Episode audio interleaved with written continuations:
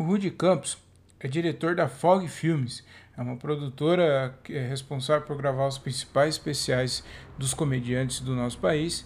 E o Rudy é, bateu um papinho aqui comigo, foi bem legal. O Rudy ele dirigiu os principais especiais de, dos, dos principais comediantes do Brasil, entre eles Rafinha Basso, Tiago Ventura, Afonso Padilha, Murilo Couto.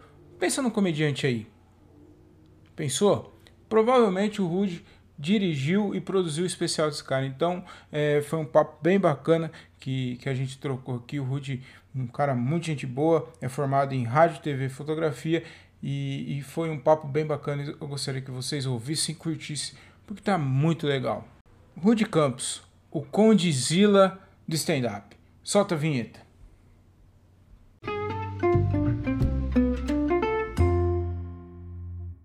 E aí, cara, tudo bem? Primeiramente eu queria te agradecer bastante aí por, por ter aceitado o convite de, de trocar uma ideia com, com a gente aí, com o diálogo de um cara só. É, muito, valeu muito, valeu mesmo, mano. Muito obrigado aí.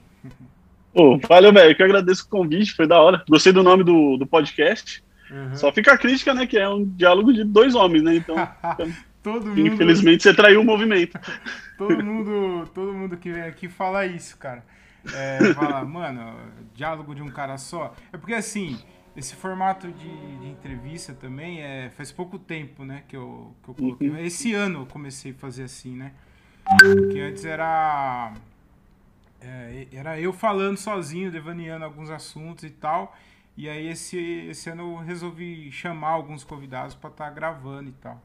Aí, sim, eu, sim. aí ficou, falei, ah, eu não vou, eu não vou mudar o nome. Ah mudar essa marca já estabelecida no mercado Exatamente, porque... cara. Porque você sabe, né, cara? Depois desse dia aqui, sua vida vai mudar, ah, né? Vai mudar. Agora. Tô contando com isso, inclusive, que é em primeira mão tô largando a Fog Filmes, então é tô. Isso. Que agora eu espero ir para Hollywood, né? Muitos contratos. que é, gravar com o Murilo Couto, com, com é. esses caras tudo aí, Ventura, Padilha, não, mano. Sua vida já deu já. Agora, agora é. Agora é só Joe Rogan pra cima, por isso que eu tô investindo no podcast agora. Menino Joe, menino Joe. Menino Joe. é, tem futuro aquele menino, viu? Ah, acho que vai pra frente, hein? Mas acho que ele devia se dedicar mais pra, pra luta mesmo. É, né? é, mano, é, é, você, eu tava vendo, pesquisando algumas paradas sobre você e tal, sobre a Fog, e eu vi, mano, alguns vídeos. Você fazia stand-up, mano? Pois é, e pra, pra fazer essa vergonha aí. É, Caralho, eu, eu, não sabia disso, não, mano. Cara, eu, eu, eu fiz. É, não dá pra dizer que eu faço ainda, né? Mas é que, que é, até dá vontade, assim, ainda mais agora com o podcast. Mas eu fiz uns quatro anos, cara. É que eu fiz em. Eu fazia em Sorocaba, que eu sou de lá. Ah, você é de Sorocaba. É, aí a maior parte dos shows que eu fiz foi lá. E, inclusive, foi com a galera de Sorocaba que eu me aproximei do, do meio de stand-up, né, e tal, que, que, que a gente veio parar aqui. E aí eu, eu era amigo dos caras e comecei a...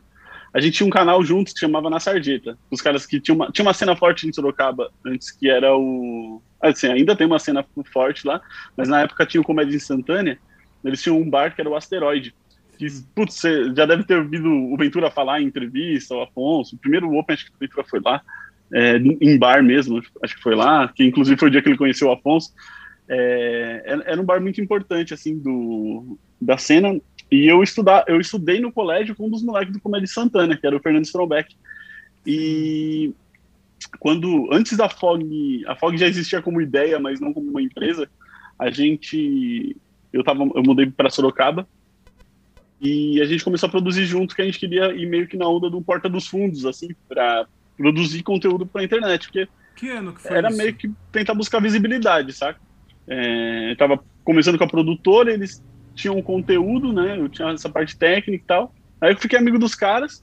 Aí o Oswaldo Barros, ele é um comediante do, do grupo também, ele ia dar uma oficina de stand-up. Aí ele convidou para fazer, eu fiz assim, achei da hora, mas nunca me via fazendo. Uhum. Aí eu fiz com eles e fiz com ele e foi da hora, cara. Aí eu, eu comecei a me dedicar mais e tal e fiquei um, uns quatro anos fazendo meio que regularmente, assim. Até que eu cheguei, eu, eu lembro que foi o. Só que tá ficando muito pesado, cara, porque trampar na produtora é muito. É, é realmente muito cansativo, assim. Eu bato uns dias de 14 horas fácil, assim. Eu sou casado e tal. Não, é difícil pegar todo o tempo que você tem livre para ir para um bar e às vezes testar. E às vezes eu lembro que, nossa, ir pra, tipo, ia de Sorocaba pra Praia Grande para fazer cinco minutos, tá ligado?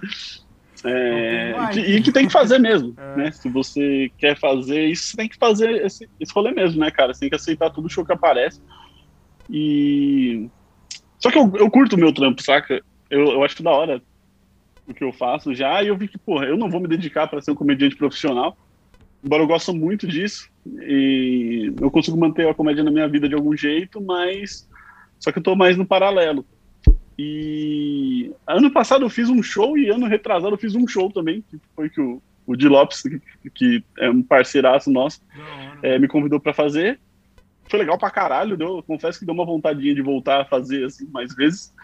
É, mas sim, cara, fiz stand-up e isso me ajudou pra caramba no, no desenvolvimento, assim, sabe, da, da, da comédia. Que ano que foi isso, Rude?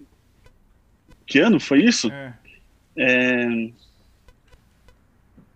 2014, acho. Legal. Mais ou menos. É, você tava falando da você tá falando da cena aí de, de Sorocaba e tal. A cena lá é muito grande, né, mano? Eu não sei como tá Sim. tá hoje, mas é, é, é, muito famosa essa, essa cena aí de Sorocaba aí do aqui no interior. E inclusive amanhã eu vou gravar com, com o Daniel, mano, Daniel Murilo. Daniel Murilo, ah, que da é. hora, mano. Puta, ele é muito foda. O Cara, é, inclusive, eu não sei se você faz uma apresentaçãozinha antes, ou que a gente entrou falando de, de stand-up, nem. É. Não sei se a galera sabe do que, que é. Que não, é que depois, depois eu, é, antes da vinheta, eu uhum. falo, apresento você e tal. Então, ah, legal. Aí já. Massa. Pra deixar bem explicadinho. Na verdade, é uma cópia do Rafinha Basso, né?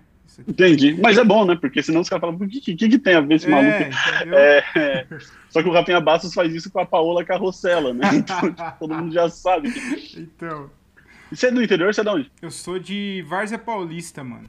Ah, da hora. Paulista, ah, então, putz, moleque Sorocaba são uma referência, né? Assim, Sim, tipo, eu, a gente fazia muito show, assim. Acho que em Várzea eu nunca fiz. Uhum. Mas eu fazia muito com o Bruninho Mano, tá ligado, né? Sim, fazia sim. muita produção, assim, sempre abria os espaços. É. E, pô, o Daniel, a gente gravou muita coisa junto. E é, é legal, cara, que eu, eu, Ele foi o segundo. Isso eu gostava muito de fazer em Sorocaba, que eu tinha um grupo de dos amigos, assim, né? Aí quando eu vim para São Paulo, foi meio que deu essa queda também, porque eu tinha que. ia ter que meio que começar também a fazer network e. E, e, é. e putz, tá aquela politicagem que é, é importante, mas é chato pra é. caralho. O... Você falou aí da, da até esqueci aqui o, o raciocínio do da CN e tal, aí de Sorocaba. Uhum. E eu vi alguns vídeos seus, mano. Ô, engraçado, cara. Mandava bem pra caramba, mano. Valeu. é, você fez um, um, um, uma vez esse ano? Esse ano, não, é, 2021 eu não fiz nada, não né? Do, é, 2020 eu fiz um show, eu abri um show do Di, e em 2019 abri um show do Di e também não fiz mais nada. O máximo que eu chego perto, mas nem é stand-up, é de fazer, quando a gente grava especial, de fazer uma aberturinha do é, show lá. Eu, mas é mais interação então. É, eu vejo, eu vejo os caras falando, o Di fala bastante de que, que, vocês entrem, faz um esquenta, então é isso, então. Né? Tem o. Eu, eu, a Fog sou eu e o Juninho, né? Que é meu sócio. O Juninho é mais aparecido que eu, então, mesmo fazendo stand-up, muitas vezes ele que faz o esfria, né? Ele esfria. Que é o esfria, que é, já jogar o show lá embaixo. Aí, depois entra o pessoal para abrir. Ainda mais que assim, agora a gente vai abrir o show do. Tipo, sei lá, o último que eu gravei é do Afonso. Aí. Eu até pensei, sabe, em tentar meter uns cinco minutinhos ali no, no começo, mas o Afonso já leva seis comediantes para abrir o show dele, então é. não. Fica, fica complicado. E no último tem, né? Tem mas, cara, eu curtia de fazer e eu e assim, eu não parei totalmente, né? Porque agora eu tô fazendo o podcast, né, lá com o Di, e tô fazendo. Antes a gente fez o Edição Nerd. Então eu senti que eu paralelamente é, é, como se estivesse mexendo, sabe? Não é igual tá no palco, mas eu senti uma melhora. É, não sei como é que você. Faz quanto tempo você faz? Eu faz é, um ano e pouquinho. É um que. Pouquinho. É, Tipo, eu comecei a fazer em outubro é, de 2019. Tomou no cu também, começou em é, outubro de 2019. Não, aí eu comecei Entendi. em outubro de 2019 e ficamos sete meses parados, tá ligado? E aí agora, e agora de novo, de a hora que tava começando a fazer alguns, essa bosta de novo. Então já tô parado já e vai uns 40 dias já. Mas é da hora isso que você tá fazendo, por exemplo. Você tá fazendo podcast que te mantém em movimento. É não isso. só para você conhecer as pessoas, mas eu acho que fazer as outras coisas fora do palco me ajudou a dar uma melhorada na minha persona, por exemplo. Que era uma coisa que eu sempre tive muita dificuldade. Muita dificuldade. É, para mim, assim, eu passei quatro anos fazendo stand-up. Também não, não vou te falar que eu fazia três shows por semana, mas fazendo meio que frequente, eu, e era onde eu batia, assim, onde eu apanhava muito. Uhum. Eu acho que eu até acertava bem nos textos, minha entrega era horrível no começo, foi dando uma melhoradinha, mas hoje eu, eu sinto que eu não, não parece que eu fiquei tanto tempo parado, sabe? Uhum. Igual eu fiz um show em 2019 por dia, eu, faz, eu fiz um show, né? Fiz, sei lá, cinco minutos de, de abertura. É... Cara, não, eu, eu tava quase dois anos sem fazer show. E, e foi bonzão, tá ligado? Não, uhum. não, me senti enferrujado nem nada. 2020 também foi a mesma coisa, fiz um show só. Então foi massa, cara. Eu acho que isso que você tá fazendo, coisa que a galera tá fazendo para passar o tempo na pandemia, ajuda você a desenvolver. Uhum. Não é igual o palco, mas é, então, é alguma coisa. Uma da, da, do objetivo que eu queria fazer o podcast foi para isso mesmo, para ajudar a divulgar, a é, é, melhorar a fala e tal, e, e, levar isso, a maneira de falar e tal, até a persona mesmo para o palco. E, e melhorou uhum. bastante, mano. Então, já que você não tá fazendo palco, você, você, não tá no palco, você tá fazendo essas coisas aqui para ajudar mesmo. Né? Uhum, é, pode crer. Você falou aí da, também, né, da, da sensor. Acabei esqueci de comentar. Amanhã eu vou falar com a, o asteroide é muito conhecido, mano, esse bar Sim. aí. E eu vou trocar ideia com o Daniel. E aí eu andei pesquisando, trocando ideia com alguns amigos meus. O, o especial do Daniel, o solo, o solo dele, foi, é o segundo da Fog? É o segundo. É o segundo, né? É, o, o, primeiro foi do, do Fernando Van Beck, que a gente gravou no teatro lá em Sorocaba. O segundo foi do Daniel, foi no. Eu não lembro como é que chamava, que era numa sala de cinema, depois virou a sala 8, mas na época que a gente gravou com o Daniel não chamava sala 8, era um, era um outro nome, o Bruninho que tava tocando o, o bar. Hum. Foi o segundo, cara, e foi da hora. Muito chamou. Legal. Foi. Ele, o do Fernando também, mas o do Daniel soltou antes, se eu não me engano. Ah. Isso, eu foi tô... isso aí mesmo que os caras falou. É, porra, inclusive é uma coisa que eu preciso levar em conta. Porque o do Fernando deu muito trabalho pra editar. Que ele é muito chato pra caralho, não sabia o que que. A do Daniel foi mais de boa. Foi legal, cara, que impressionou, assim, uma galera. Ainda mais porque é, como os moleques ficavam meio longe também da cena, sabe? Uhum. Porque a galera de São Paulo vê. Parece que, nossa, parece que os caras de Sorocaba moram no, em Goiás, tá ligado? É, então é difícil de, de, ter essa ligação. E aí pra gente foi muito bom, cara, porque daí deu uma surpreendida, assim. Uhum. O, o trailer do Fernando, que eu lembro que eu, primeira vez que eu fui no Risadaria, a gente, eu, primeira vez que eu fui, tipo, conversar com outros comediantes e tudo mais, é, a gente tinha, tinha acabado de soltar o trailer do Fernando, então e uma galera falar, e logo depois foi o do, do Daniel. E foi muito legal porque a galera conhecia a sala de cinema que era. E era muito feio. tá ah, é, era... mano? Oi? Era feio porque no, no lá no, no, Depois de pronto, é bonito pra caramba, mano. Então, isso que foi do caralho, porque, tipo assim, se, se a galera não conhecesse o lugar, não ia dar tanto impacto. Caramba. Mas ficou mó bonito e e, e, da, e aquilo lá abriu muita porta, assim, pra gente. Tipo, porque os caras vinham pra cá, a galera com um número maior não conseguia um especial daquele nível, sabe? Uhum. Não sei lá, o, é, do nada o especial do Daniel Murilo tava bem melhor que o do Murilo Couto tinha lançado. No, não lembro se era do Murilo Couto, mas eu lembro que era um de refer... que o pessoal usava como referência. É, tinha uns planos estranhos. Eu não sei se o, se o Couto por acaso gravou e depois não usou, não lembro. Aí eu posso estar falando besteira, porque é, o primeiro do Murilo Couto que eu assisti não era mal feito, não. Era bem bom. Não era não foi da Fog, mas era bem feito. Que é um que tem um quarto, assim, de fundo. Mas na época ah, tinha umas verdade. coisas muito ruins de stand-up é nacional. no Netflix mesmo. Tinha uns. É, eu acho que o, o, único que eu achava legal era a arte do insulto, assim, do Rapinha. Falando de, da filmagem, né? Uhum. Era a arte do insulto, eu achava bom e era antigaço, né? Mas também que o Rafinha já tinha um know-how de TV e de vídeo mesmo, né? Muito tempo. Uhum. E o do Patrick, né? O Patrick Nossa, tinha lançado há pouco é tempo dele, que também era. Sinceramente, eu acho que ele é um. O Patrick ele é muito criativo, assim, né? Ele tá muito à do frente. Bev, né, mas tá eu falando. acho que ele acertou de fazer o pequeno bem feito, saca? É do Beverly esse daí, né? Que você tá falando? Isso, é o do Beverly. É muito foda. É, todos os eles são muito bem Muito feitos, feitos, né? O da casa é legal pra caralho, assim, também. É, Teve um outro que ele gravou, não sei se lançou, mas tinha uma, que foi no Minhoca, que tinha uma vibe bem setentista, assim, Uhum. eu acho muito foda, que ele sempre mete uns conceitos da hora, assim, Uhum. no- na parada. E o legal E da, isso é, o legal é daquele- importante quando isso vem do artista, né? Aham.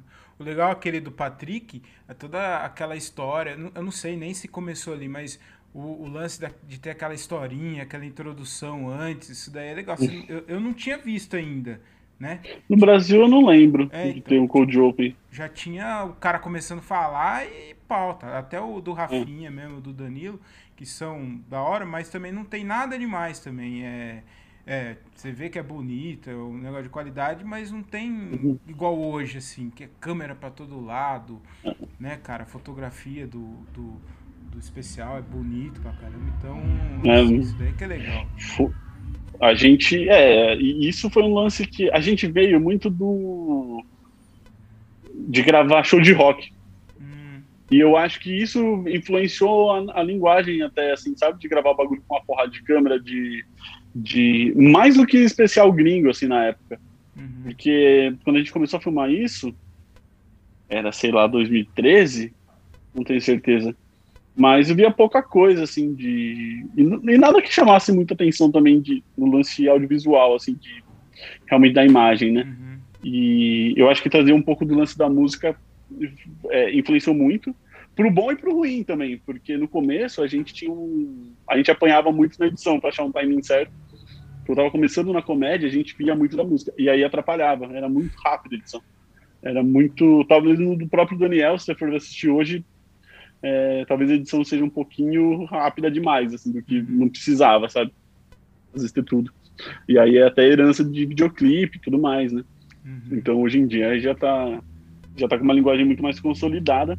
E, e, e, cara, eu acho, eu acho que veio muito daí, né, de ter essa referência fora do, do palco de, de música. O show do, do Fernando, por exemplo, a gente usa GRU em dois momentos diferentes no palco. Então a gente, tipo, cara, a gente tinha às vezes cinco câmeras e a gente fazia parecer que tinha 12, porque a gente mudava muita coisa. E a gente sempre foi meio megalomaníaco nesse sentido, assim. Uhum. O... A gente tava, foi gravar o especial do Rafinha, e aí o cara, o orçamento, foi o primeiro da Netflix que a gente fez. E aí o orçamento, cara, a gente tinha que usar cinco câmeras. A gente tava tipo, cara, como assim cinco câmeras? tipo, é, eu vou gravar pro Netflix, eu gravo pros moleques aqui de Sorocaba com muito mais câmera. aqui. É. E aí a gente teve que dar um se vira nos 30 pra. Porque tinha assim, era umas puta câmera também, né? Tipo, cada câmera com a lente ali custava mais que um apartamento. Mas aí a gente deu um jeito um, de um cara, tinha um cinegrafista que ele fazia a câmera no trilho, aí ele punha no ombro, fazia os takes de plateia e ele corria pra trás do palco pra fazer os takes que parecia de trás. Que normalmente eu faria com três câmeras diferentes, e a gente teve que fazer com um só. E rolou também, né? Que trampo, hein? É, mano, o maluco era muito bom, graças a Deus que a gente pegou ali, Né, porque foi, foi difícil. O... Ah, então, o que eu ia falar aqui, o bom também é, que nem você falou, é o prós e contras, mas também obrigou os outros comediantes a ver e falar, caralho, mano, os caras tão fazendo uns bagulho bonito aí, então Uhum. tem que manter o, o, o nível, porque antes não tinha, era, era uma câmera só, o cara falando lá e já era, né? É, não, pra, pra mim só tem pró, na verdade. só, só tem É. positivo, porque foi que abriu muito mercado. É, a gente, foi bem isso, assim, tipo, antes eu via uns caras que pareciam que a galera tava filmando palestra. Num, Isso. Pegava, tipo, ah, um cara com microfone, ah, é uma palestra. tipo. Tinha a dinâmica do entretenimento ali, né? Não tinha aquela coisa de manter. Porque quando você tá gravando um vídeo de, de stand-up, assim, um, um, um vídeo normal é, é, é lógico, né? Mais complicado, mas um especial, você, eu acho que o, o, o nosso trabalho é você tentar trazer o máximo possível da experiência do teatro, né? Assim, de, de imersão, na verdade, porque é uma outra experiência. Não adianta tentar fazer a experiência do teatro, mas quando a pessoa está no teatro, você faz stand-up, você sabe que é o melhor lugar, né, pra se fazer. A pessoa não está tomando suco, não está passando garçom na frente dela, não está mexendo no celular, geralmente. Hum.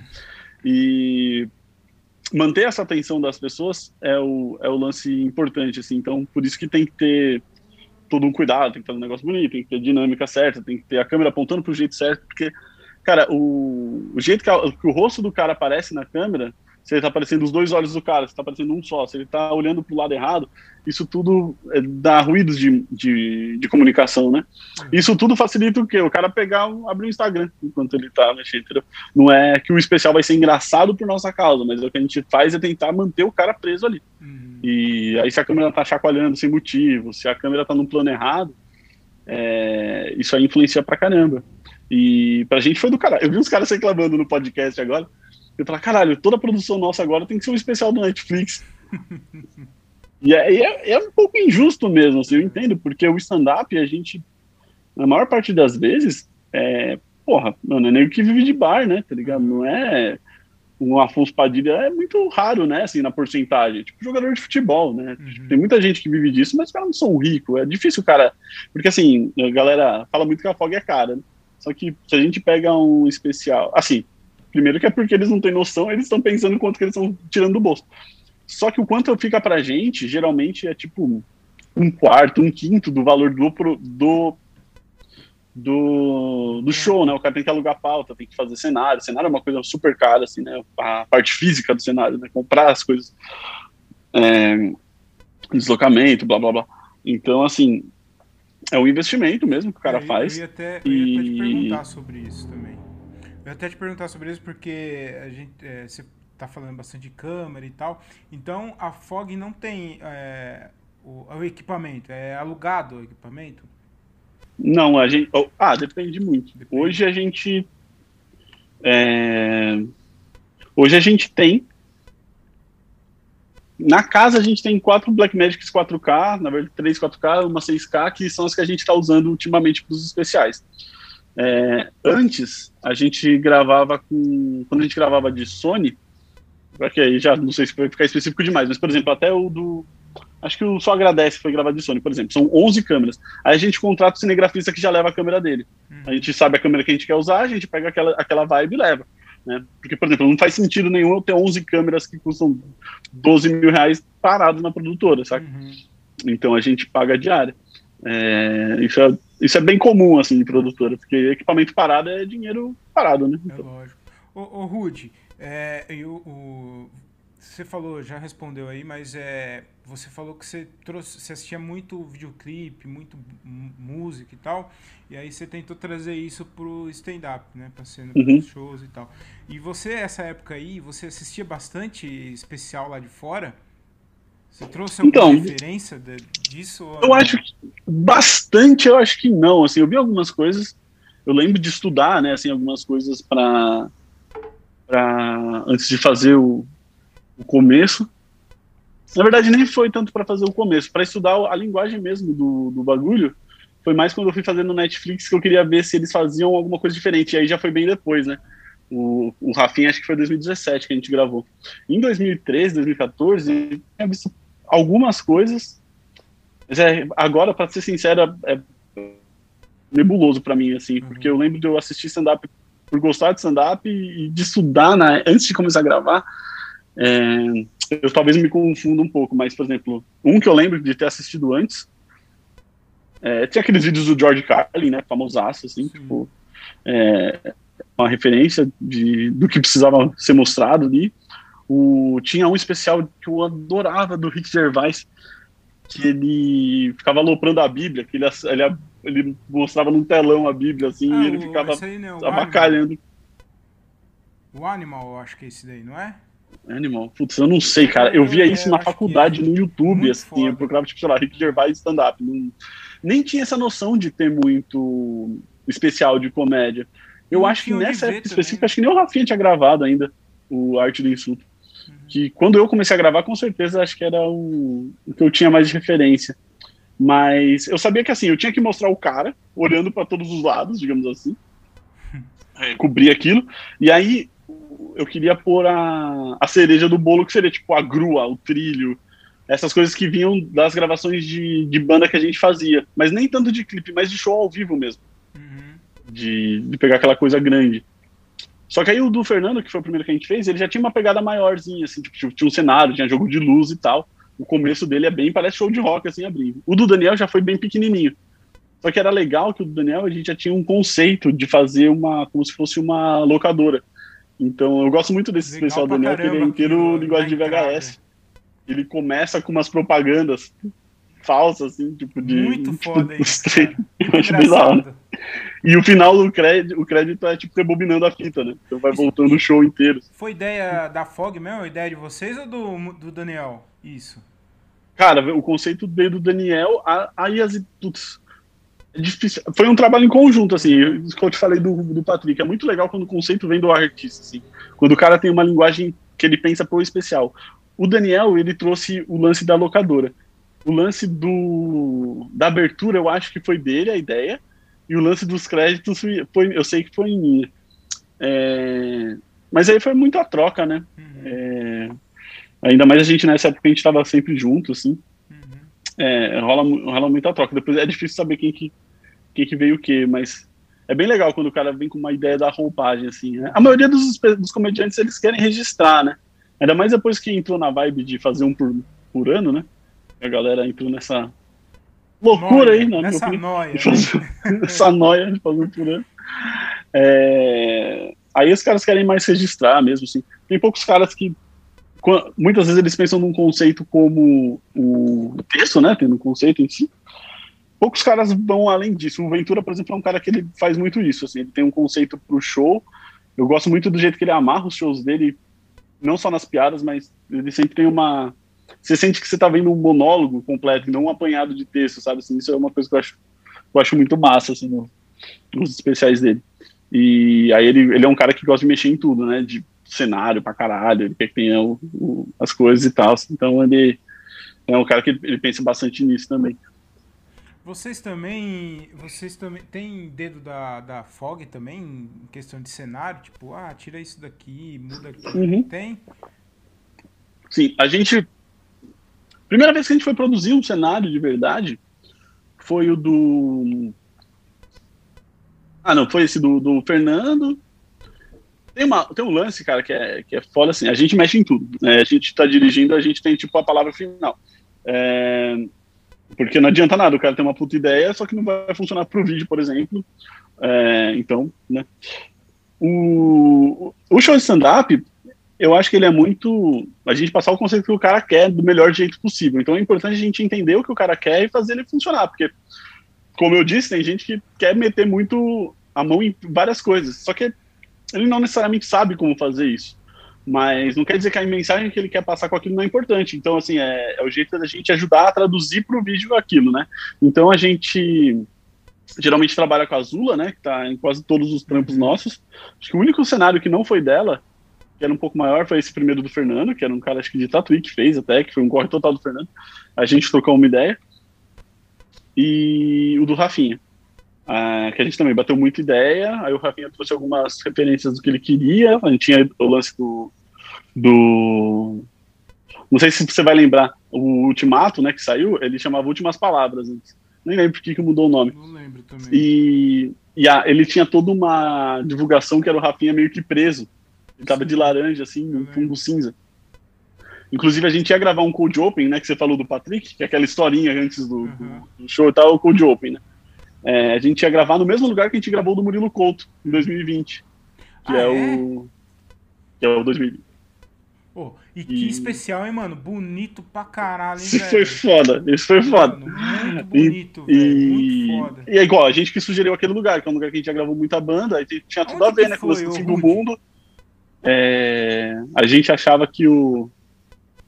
Bom, fala- quer falar do, do Murilo, desse do Não, não. 2020? Aí, ó, ó, rap- rapidão. É, eu nem, até me perdi aqui também. Ah, a gente tá falando do cenário. Ah, sim, sim. é basicamente sim. A gente estuda tudo, geralmente o que acontece? O cara fala direto com a Azula, ah, quero fazer isso, isso, isso, a Azula apresenta pra gente. A gente fala, Azula, isso aqui funciona, legal pra caralho, ah, isso aqui acho que não funciona, vamos mudar, é, acrescenta algumas coisas, ela vai, é, então, o cara passa o conceito pra ela, ela desenvolve, aprova com a gente, depois que a gente aprovou, ela mostra pro cara de novo. Hum, Pra ela não mostrar o negócio pro cara e o cara apaixonou no negócio que não vai funcionar. uhum. Então, é basicamente isso. E às vezes a gente dá os palpites também, né? E tal, que é um, é um tra... Quando você está dire... é diretor, você, você é muito. Você tem que opinar sobre tudo e delegar, né? Muitas Uhum. coisas. Então, essa parte criativa aí, geralmente, a criação fica por conta dela e a gente vê o que funciona e tal. É, ô, Rudy, mano, é, falar de comédia aqui é foda, que eu, eu gosto, vi que você gosta. Demorou, mano. Então, mano, vai falar bastante, cara. É, deixa eu perguntar pro seu negócio também. Você, a Fog, ela. O foco dela, o foco da, da, produtora não é só isso, né? Não é fazer só não. gente quer. Não, a Fog só faz é, especial de comédia, mas eu sei que não, que tem. É uma produtora de, de vídeo, né? De, de sim, sim. Né? Então, Cara, o. eu acho engraçado até isso, assim, a galera acha que a Fog é cara e tudo mais. Mas, cara, os especiais de comédia da Fog, a gente não ganha dinheiro com eles. Uhum. É, é óbvio que a gente ganha dinheiro com eles, mas não é, não é viável, entendeu? Uhum. Tipo, não, não daria para ter a estrutura da Fog se, se fosse fazendo comédia.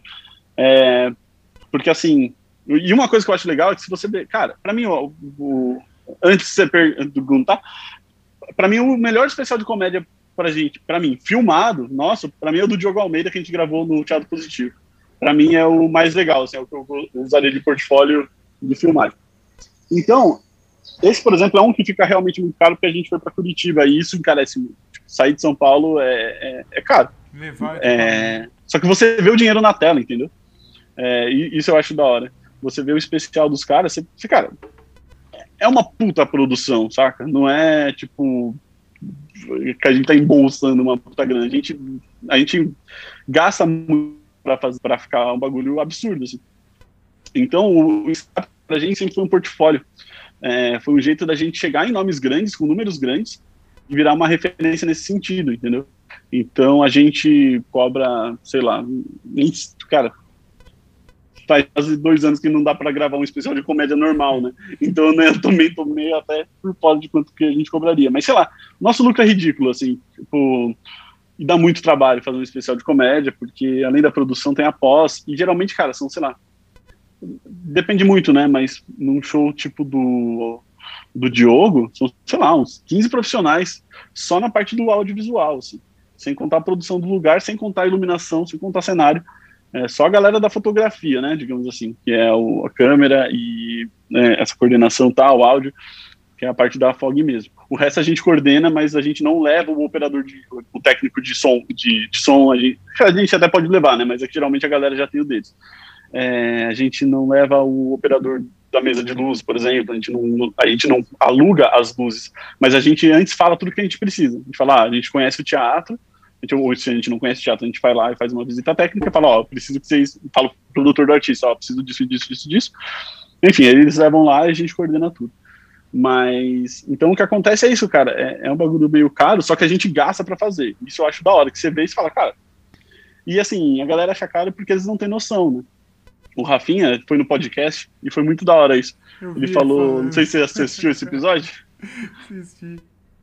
Cara, eu achei muito bom a hora que ele falou assim, cara, quando vocês mandaram orçamento. Não sei se ele falou no ar ou falou off, mas acho que ele falou no ar. a hora que vocês mandaram o orçamento, eu achei que tinha um erro. Eu achei que tava faltando zero. Caralho, tá vendo, mano? Ele achou que tava. Ele fez com a gente, a gente, ele falou, a gente, vocês cobraram de mim, eu nem lembrava. O primeiro valor que a gente apresentou para ele. Ele falou, vocês apresentaram para mim 17 mil reais eu tinha contado com uma outra produtora, eles tinham cobrado 350 mil reais. Aí você falou, puta que pariu, eu não acredito. então, assim, só que, é, na verdade, nesse caso do Rafinha, mesmo é, esse valor que eu te falei é o que a gente cobraria para ter feito dele independente. Porque, bem naquilo, a gente queria estar no Netflix. E eu queria muito, eu sempre fui fã do Rafinha pra caralho. É bom pra Então eu queria mundo, muito né, fazer um trampo pro Rafinha e pra Netflix. Então, não, não, o, o lucro que eu queria tirar disso não era financeiro desse job. Então a gente até jogou meio que o normal para fechar, né? Assim, só para não tomar prejuízo. Só que aí depois que acontece com o Netflix, ele não deixa você gravar de qualquer jeito, né? Você tem que seguir as regras dele. Então, assim, porque imagina, o cara do Netflix não me conhece, não sabe o que, que eu vou fazer. Então ele te manda uma cartilha e fala: oh, você tem que usar essa câmera, você tem que fazer. Isso tudo Rafinha não tinha falado antes, né? Então também quando a gente descobriu depois, é, teve que mudar. Mas enfim. É, tudo isso para falar que a Fog não vive de comédia. A gente gosta muito, gosta, é, a gente, eu sou, eu, eu sou comediante, é, o meu sócio é músico e a gente curte muito trabalhar com arte, assim, com entretenimento. A gente gosta muito de música e de humor, que são as coisas pelos quais a gente é conhecido, são os nossos trabalhos com mais visualizações, né? A gente, além do, de estar tá grande no stand-up, a gente é muito referência em produção visual no heavy metal brasileiro, por exemplo. A gente fez o último DVD do Edu Falas, que a gente já gravou o Halloween no Brasil, que é uma banda alemã, né? Eles vieram fazer um, um uma gravação aqui, a gente gravou o clipe da Vantage, que também é uma outra banda alemã de heavy metal, é, tirando vários clipes que a gente fez por aqui e tal, de bandas menores também. Então, essas duas coisas, cara, é tudo artista independente, isso não dá dinheiro, e a gente, e é, é muito caro produzir isso, porque é muito, cara, equipamento é muito caro, basicamente, é. mão de obra dos caras é, é tudo caro. É, então a gente faz isso numa margem de lucro baixa. O que a gente ganha dinheiro é no corporativo, é. que é onde praticamente qualquer. A gente não gosta de publicidade. Eu odeio trabalhar com agência de publicidade. Sempre que eu posso, eu fujo. Você é formado em publicidade, e... né? É você é publicitário também, né? Ou, ou não? não. Ou, eu é sou TV, formado né? em rádio e TV. É. é. que a FOG também é. É, é, é, é, não é uma agência de publicidade, mas é. Faz publicidade também, né? Faz, mas não, a gente não corre atrás, assim, a gente ah. faz quando aparece e a gente está começando a trabalhar com social media. Mas é, mas é bem diferente, né? Assim, é, tipo, uma coisa é você fazer social media para uma empresa que já é parceira e tudo mais, outra coisa é você fazer, sei lá, igual eu fiz ano passado. O último ano para mim foi 2019. A gente fez um vídeo, sei lá, para Ford Aí, putz, é uma burocracia diferente, entendeu? São números diferentes também, é uma puta grana, só que é uma encheção de saco diferente que eu não tô muito afim. Para se dedicar para publicidade, é, sei lá, eu não, eu não curto. E o corporativo não é um negócio que eu, eu gosto mais de fazer, por exemplo. Então, live corporativa foi um negócio que rendeu bem, assim, financeiramente ano passado. É, vídeos institucionais, geralmente. Fazer vídeos de conteúdo para a empresa é uma coisa que rola muito e que é legal, de, é, tipo, a gente gosta de fazer, então não é sacrificante, assim, e, cara, não tem nem como comparar, assim. Às vezes eu faço um videozinho pra empresa que me toma, sei lá, dois dias, eu ganho mais do que em dois especiais de comédia, hum. que eu me leva um mês para fazer. De, então, assim, realmente, a parte do, do, do stand-up a gente tá por, por amor à arte. Assim. Gosta, né? ô, ô, Rude, e você falou também, né, o fato que é, o Rafinha se espantou com o valor e tal. Mas eu tenho certeza que depois que você fez para ele e, na, e estando na Netflix, muitas portas se abrem também, né, cara? Então, às vezes é. é. Cê, cê, talvez você cobre um valor um pouquinho a menos, mas você vai fazer. Então, vai cara, esse foi um problema, meu, porque imagina só, a gente deu uma bombada muito rápido, porque a gente gravou os moleques de Sorocaba, eu gravei o Fernando, eu gravei o Daniel. Na, acho que logo na sequência eu fazia uns vídeos lá com, com o Fernando também, que eram rapidinho, era uns vídeos rapidinhos, assim. Essa época eu tava bem envolvido no stand-up, e eu fazia uns videozinhos curtos pro Facebook, tava bombando pra caralho, assim, tipo, que o Facebook, quando ele resolve entregar, ele, ele entrega mesmo. e, e aí todo mundo copiando logo na sequência, e aí também deu uma saturada, igual acontece com tudo, né, na internet mas tipo de bater vídeo de 5 milhões, assim, tal, uns vídeos, umas sketchzinhas bem curtinhas, bem, bem boba.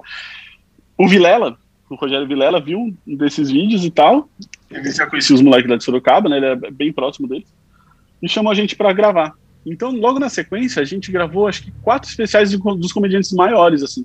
Isso foi em 2016, que a gente já gravou. Então, gravou, ó, fui do Fernando, Daniel. Aí eu já gravei na sequência de Lopes, Rogério Vilela e Ventura. Então, se eu não conseguir cobrar desses caras, se eu não conseguir cobrar do Ventura, e não conseguir cobrar do Rapinha, quem que eu vou cobrar? É. Stand-up, entendeu? É Isso me fudeu muito. foi do caralho, né? Foi do caralho, tipo, de vida, do, do, do, respeito, assim, né? Que a gente teve, ganhou uma puta visibilidade, uma credibilidade foda, assim, né? É, meio que a gente dominou esse mercado. Agora, então foi muito legal, porque, sinceramente, é um trampo que eu acho do caralho de fazer, mano. Uhum. Tipo. É, eu, eu, eu, tô, eu tô feliz que a Fog tem esse braço assim na comédia, eu acho muito da hora de estar. Tá, é uma das coisas que me mantém é, motivado. Tipo, agora a gente tá fazendo podcast, que é um, pra quem não sabe, é um podcast com o Di Lopes, e que a gente grava, é quase um. O formato é bem parecido com o do Joe Rogan, né? Na verdade, eu queria copiar o Pânico quando, eu, quando a gente inventou. A gente fez o podcast em 2019, né? Não era modinha ainda. Só que aí o que fudeu é que a gente parou na pandemia. E o Flow não. Aí tomou no cu. É, é, vai respeitar a pandemia. Ah, mas é... o, o Podpah e o Vilela veio depois também. E, veio bem depois. Também. Porque o, o Podpah e o Vilela eles chegaram depois que o Flow já estava bem consolidado, né? Acho que foi metade de 2020 que eles chegaram. E tem o, e tem o Barba Cabelo e Comédia também, que é, é, tipo. Tudo bem que era só comediante, mas era um bate-papo uhum. também, né? Então. Sim. Da hora pra é, caralho é, Barba, também, Rudy. Barba Cabelo Comédia era um projeto bem legal, assim, o que era mais entrevista, né? Não era tanto um podcast, não tinha essa pegada de 12 horas de conversa. Vivo, né? Era mais uma entrevista comum, assim, mas já era uma vibe de, do dia tentar fazer essas coisas é. diferentes. Mas enfim, isso é muito da hora. Tipo, igual eu tava falando do Murilo Couto, mano. A gente gravou num lugar abandonado Lá na puta que o pariu, nem posso falar o lugar. Ah, então, isso que eu imaginei que não podia. Eu vi o. Eu vi o... E aí, eu, mas é que, desculpa só pra falar tá, que é um tá. dos momentos desse que não é só dinheiro, é que, tipo, eu, eu obriguei o Murilo Couto a escalar um negócio que era claramente muito perigoso, com mais de 15 metros de altura, só pra fazer um take sem tem preço. Caralho, mano. E o. Não, eu só vi o Murilo Couto falando em algum podcast que foi no interior de São Paulo. Então, uhum. nossa, eu fiquei muito curioso. Porque se for em Jundiaí, eu vou ficar muito puto, cara. Porque eu jeito de invadir essa porra aí e assistir o bagulho, cara. Pô, tá muito bonito esse especial, cara. Muito da hora, muito legal. O calendário lá, mano, tá muito foda. Isso. Tá muito bonito, velho. Cara, foi foda, foi foda mesmo. E. Cara, foi a primeira vez que a gente. Ah, não foi.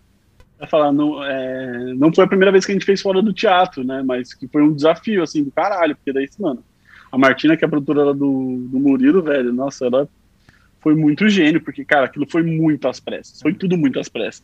O Murilo começou a desenvolver o show quando voltou a abrir. Uhum. E, sei lá, isso era acho que foi final de setembro, se bobear.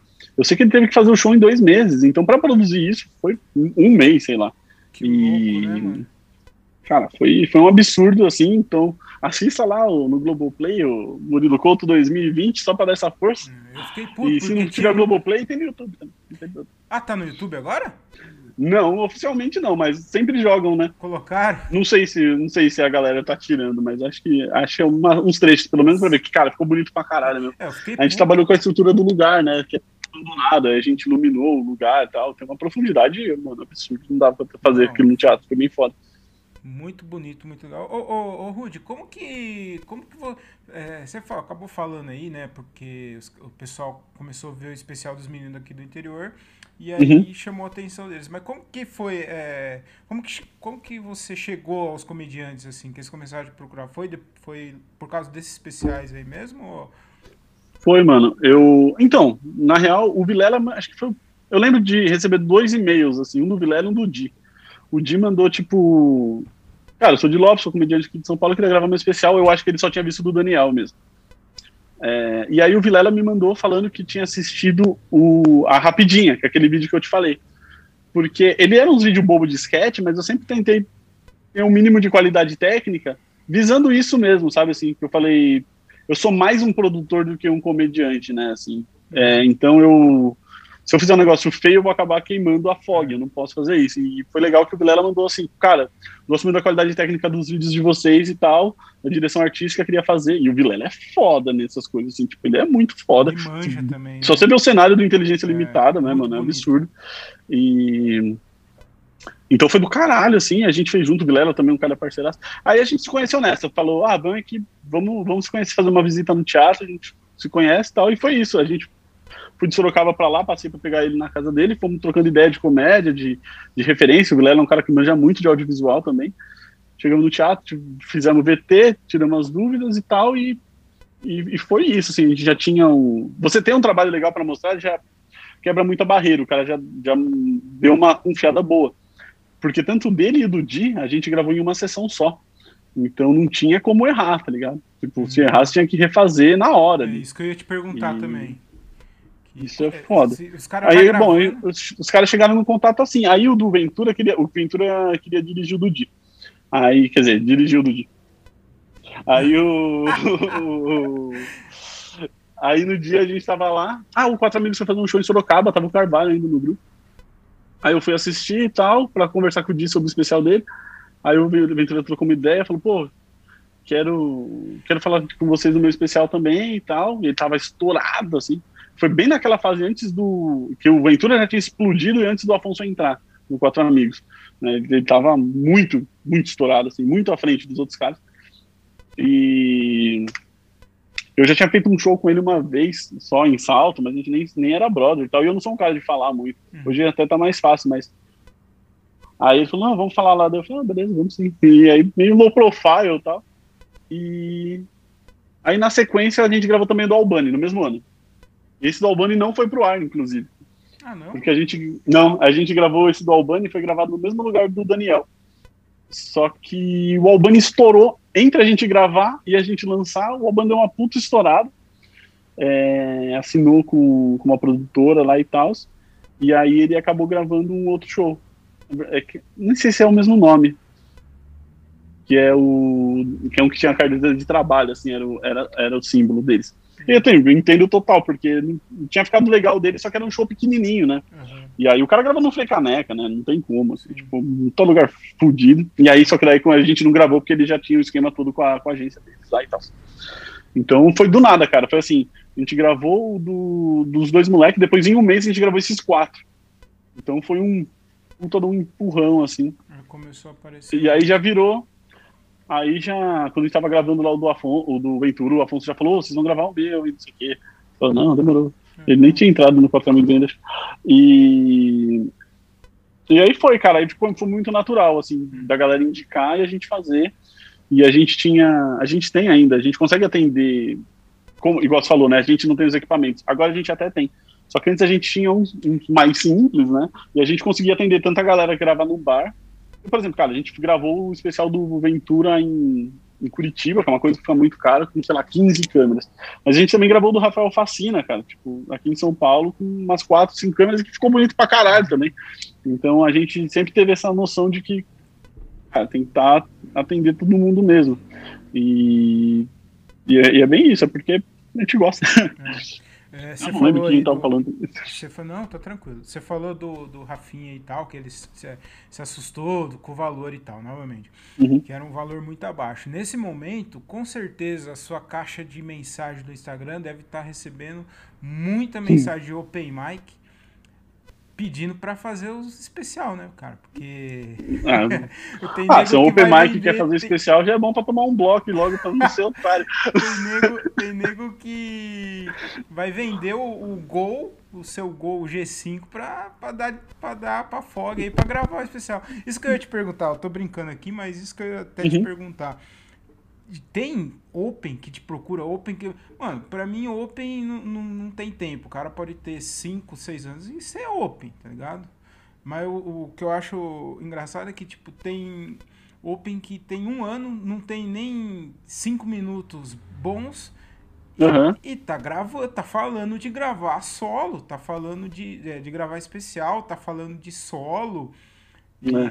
o pessoal é muito. Eu, eu, eu, acho engraçado o lance de Open, né? Como ficou aqui, assim, porque o, o Open é, pra gente é quase como uma como um plano de carreira, né? Na verdade, ninguém é um open mic, né? Você está fazendo open mics, né? Isso. né? Tipo, é o espaço que você tem, né? Tipo, todo mundo é comediante, assim. É, é que o cara tá na, na, É um cara, um comediante iniciante que está fazendo open mics, porque ele, ninguém vai pagar para ele vir, porque ele provavelmente é, é. Mas, e, eu entendo isso que você falou, concordo. Nunca deixei de me considerar, tipo, um open mic mesmo. Eu cheguei a fazer umas noites de convidado até.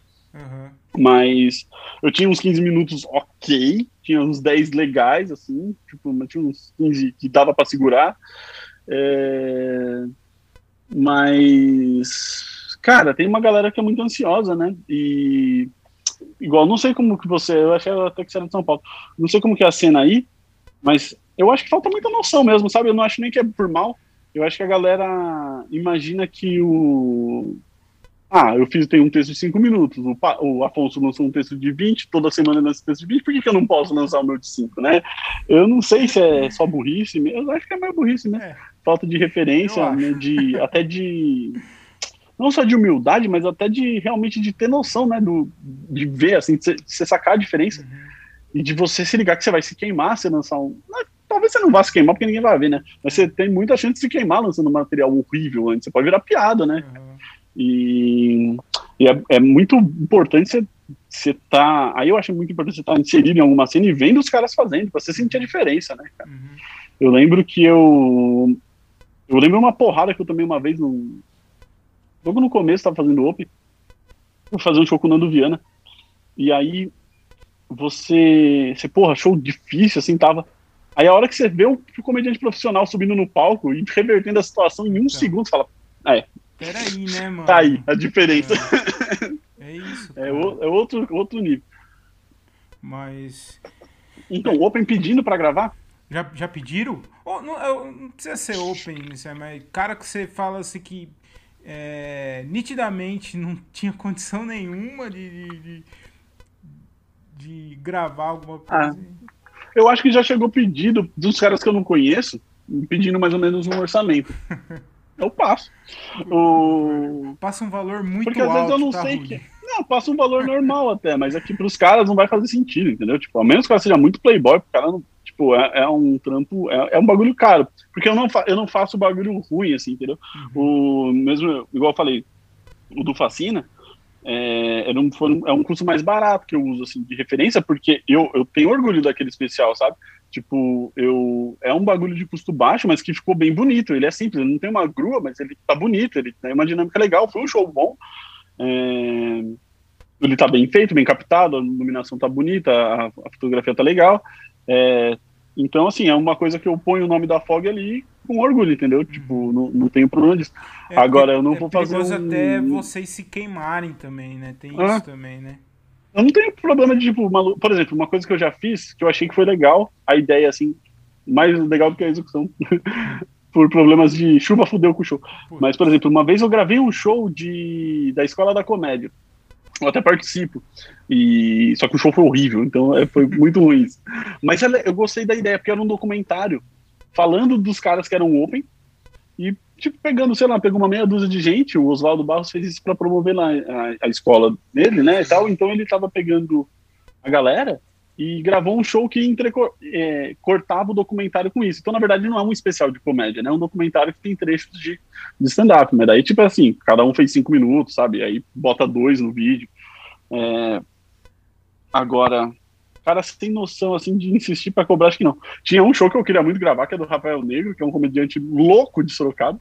Ele queria fazer um show na, num lugar que era uma batataria. Ah, aquele eu queria gravar com drone, grua, só pelo bizarro, assim, da coisa, tá? Engraçado, velho. Mas infelizmente não deu certo. É... e é, hoje você assiste bastante a comédia lá de fora, lá, pra, pra se espelhar ou nem? Cara, quando eu comecei a gravar mais o... Quando eu fui fazer o primeiro Netflix, eu assisti muito para ver se tinha diferença grande, assim. Hum. É... Hum, não achei muitas diferenças. Na verdade, comecei a comecei a pensar que eu devia cobrar mais caro mesmo, porque eu achei que os nossos estavam. Tem muitas coisas que eu acho os nossos mais legais, mas dá para tirar algumas coisas, os detalhes. É, eu fui assistir bastante quando a gente foi dirigir o Alma de Pobre do, do Afonso. A gente ia dirigir esse show e a ideia inicial era fazer em 180, né, no, no BH. Aí eu comecei a assistir vários, assim, para ter uma referência e, meu, tem umas coisas muito, muito fodas, assim, de linguagem, né, nem pensando na comédia, porque daí eu só tava focado realmente na linguagem de audiovisual para mim, os da HBO que eu vi, que foram os que eu achei mais foda, assim, de gravação de 180 graus. É, eu não lembro o nome dos comediantes agora, mas, cara, era incrível. E agora, para assistir, assim, cara, por entretenimento, é difícil, viu, para mim. Ele tá, é meio. Faz tempo que eu não assisto um show de é. stand-up pra, pra, curtir, assim. Eu vi o da Eliza Fellinger, eu acho que esse papo foi um dos últimos que eu vi, aquele Elder Millennium, velho já. Deve ter uns dois anos. Ah, o do Jim Jeffries, qualquer coisa que ele lança eu vejo. Nossa, eu acho que mim, ele é o meu favorito, é, assim. Pra, eu o... também, mano. É o que eu mais gosto ah, do é, Jim pô, Jeffries, mano. Eu acho foda. ele muito foda também. O Bear eu assisti. Ah, eu, nessa época, quando eu fui. Eu lembro quando eu fui, fui gravar o do Di, ele gosta demais do Jim Jeffries sei, também. Eu sei, Aí o Bear eu, era uma puta referência. Não lembro se o Freedom tinha lançado, acho que ainda não. Aí esse era um que eu assistia muito para pensar até no cenário, sabe, como iluminar e tal. Aí é legal que você vai fazendo, você acaba, por exemplo, hoje a gente já tem mais de 40 especiais de comédia gravado. O... Então, eu já sei o que funciona e eu tento criar alguma coisa baseada no lugar, assim, Entendi. sabe? Se tem alguma, alguma, alguma coisa específica. Porque também, sinceramente, eu não. É difícil. O cara que vai trabalhar com comédia, acho que o cara do vídeo que vai trabalhar com comédia, ele tem que entender que ele está a serviço da comédia, entendeu?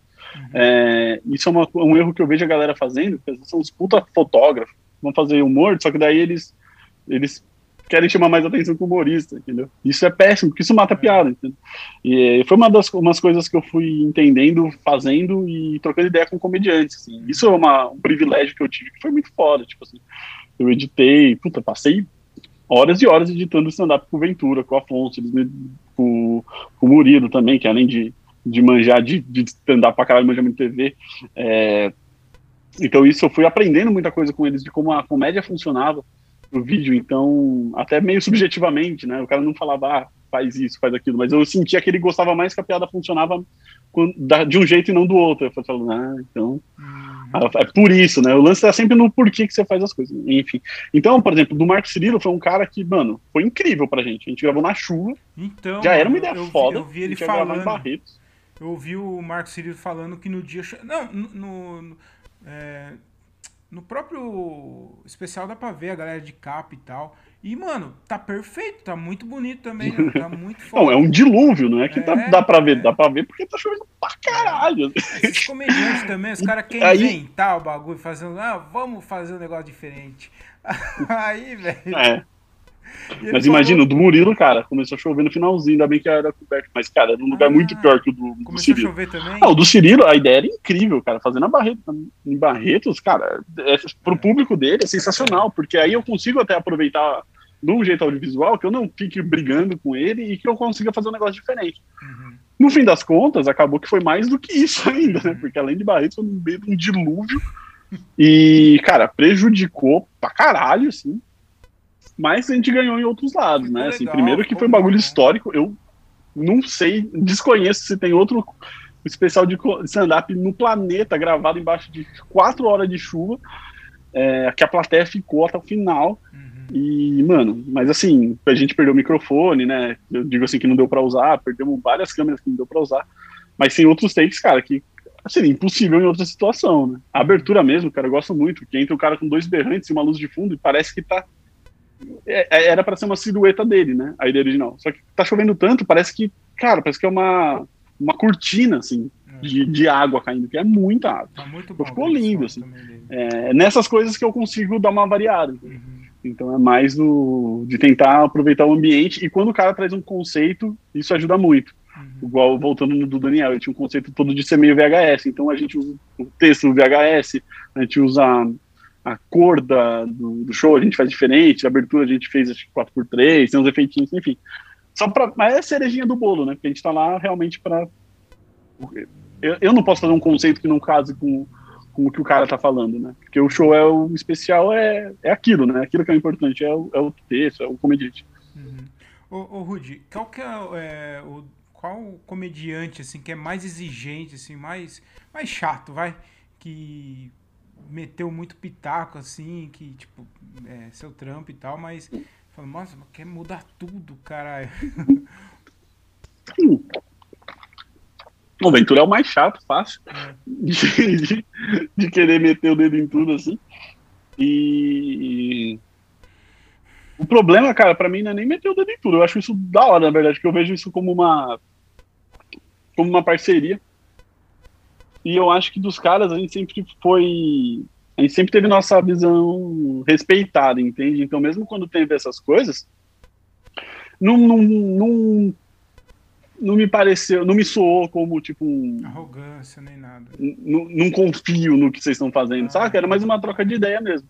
E quando precisava falar, a gente fala. Isso é uma coisa legal de você ir ganhando um pouco de, de credibilidade, digamos assim, que você consegue bater mais o pé também. No começo eu tinha mais medo disso, sabe? Uhum. Tipo, nunca fiz nada, aí, pô, os caras são famosos, aí eles estão falando um negócio, assim mesmo.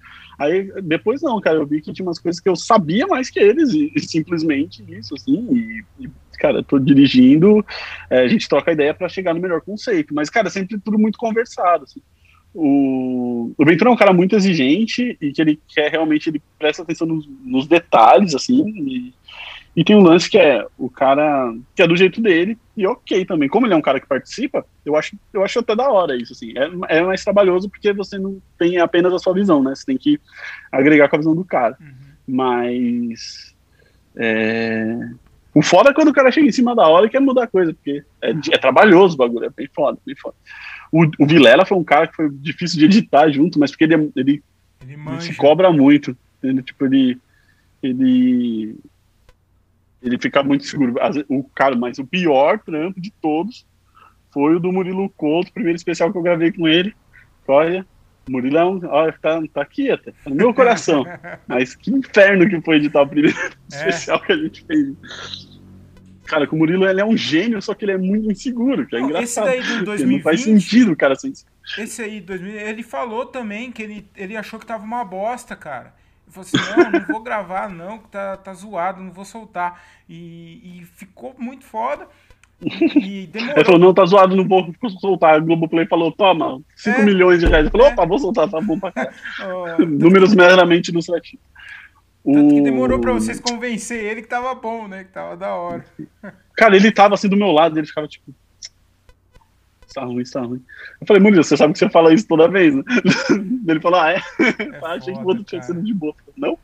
Cara, o outro, o especial, a gente gravou seis sessões. E a gente queria até falar disso no Inteligência Limitada. Ele gravou seis sessões. Seis sessões. É, então, ele queria. Só que o Murilo, ele não é um cara que tem o texto certinho na cabeça dele. Ele vai muito. Ele tem meio que os tópicos que vai falando, então uma sessão não é igual a outra. Então é muito difícil emendar uma coisa com a outra. E ele queria assistir a seis sessões para ver o que tinha ficado melhor, para tentar deixar o mais, mais fora. Aí já é um pouco de neura mesmo. Mas, de geral, a galera é bem tranquila, a galera que confia muito, assim. Uhum. É... E, e, e, vai na boa, assim. Tem...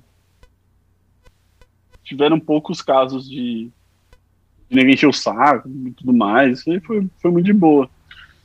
O Rude, é, você falou aí de, de gravar e tal, de, gravou seis sessões. Como funciona o esquema de, de escolher o solo que. A, a gravação que vai, a sessão que vai?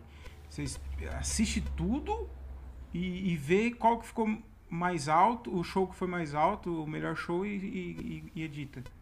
Isso, a gente baseia pela entrega, né? Uhum. Pela. Então, na verdade, o comediante escolhe. É a gente manda para ele, geralmente são duas, né? O, padrão são duas sessões. A gente manda as duas sessões pro cara, na íntegra. Hoje em dia o cara já vê picotado, né? A gente leva, leva switcher e tal, o cara já assiste um primeiro corte de cada sessão. É... E ele escolhe, ah, eu quero, do, eu quero começar, começa na primeira sessão, vai até os 15 minutos. Aí pega a segunda sessão e vai dos 15 minutos da segunda sessão até os 40 minutos, por exemplo. Vai fazendo um, um quebra-cabeça assim, aí a gente junta. Geralmente é baseado em sessão. É... Hoje em dia tá mais raro dos caras querendo ficar arrumando detalhezinho, tipo um gaguejado, essas coisas. Uhum. É, graças a Deus, porque eu acho que vai ficar muito. Eu acho que quanto mais interseção você faz em show, pior fica, assim, fica mais artificial e vai dando aqueles ruidinhos, assim, que eu, uhum. que eu digo, né? Porque é muito chato você perceber que o show tá editado. Você sabe que ele tá editado, só que é, é, é bom você ser enganado, né? Você uhum. não quer pensar nisso, quer entrar e assistir só. Então, me incomoda assim, um cara dá um. A, menos que ele estrague o time da piada, né? Uhum. Com gaguejado, coisa assim, senão vale mais a pena deixar o natural. E o, o fato de da galera saber que, que vai ser uma gravação também, isso daí ajuda bastante também, né? Eu acho. Cara, ajuda. Geralmente a galera vem junto. A hora que a gente sobe no palco e tal, e fala que, pô, vai ser uma gravação e tal, então ajuda, participação é importante e tal. A galera curte, assim. Uhum. Eu acho que antes era mais novidade, uhum. mas mas tem até que pedir tomar cuidado, às vezes, para não pedir muito para bater palma e tal no começo, porque senão os caras empolgam e batem palma para toda piada, né? Aí os comediantes sabem que quando tem muito aplauso e pouco riso é porque o show não tá bom. Mas, viu, você falou, é claro que era novidade. É, tinha um, um, um especial a cada cinco anos, hoje tem um a todo dia. Sim. E, e, a galera grava pra internet também, né? É, então. então, tipo, era uma gravação, né? até, até te perguntar isso, você não acha que isso aí, tipo, toda hora comediante tá soltando especial, isso daí, tipo, eu gosto, né, de comédia, mas eu, eu, achei, eu acho que era mais legal assim, tipo, o Rafinha soltou um especial, e aí ele só vai soltar daqui 4, 5 anos, Murilo também demorou, E aí eu falei, mano, quando, quando vier, vai ser o especial, vai ser foda pra caralho. Agora não, tipo, o Ventura fez um ano passado, eu falei, ah, mano, esse ano aqui vai ter outro. E, então, uhum. é só mais um, assim. É, é, é, bom porque eu gosto de comer e eu assisto, mas eu achava que antes tinha, tipo, uma expectativa, sabe? De ter o, o solo, o especial, tipo, especial é o, é o bagulho... A, especial. mano, é, tem, tem que ser muito especial, entendeu? Então, eu, Cara, eu, eu não sei. Eu, eu acho um que lançar especial direto. Pra você é bom, né? não, então, não foda-se agora. Não, pra mim, esse que é um problema. Pra mim, não faz mais muita diferença, é. tipo, pela empresa, assim, porque eu já fiz uns nomes grandes e tal, e, por exemplo, pra mim vale muito mais a pena se eu dirigir pra Netflix, aí é legal, aí vale a pena mesmo. Eu produzir, é que tanto faz. Mas eu acho que quatro anos é muito tempo, assim, eu ficaria com o coração muito apertado. Uhum. Eu acho que depende muito do comediante, cara, de, de, de, quanto que ele escreve, de quanto que ele de quanto que ele realmente está trabalhando o material, entende? Uhum. Porque também tem muita gente que tá, sei lá, rodando oito anos com solo, o mesmo solo, não tá aperfeiçoando o solo, é. saca? É, o que eu, eu acho que pior do que o especial, pra galera que tem muito palco, eu acho que também isso varia muito, assim, sabe?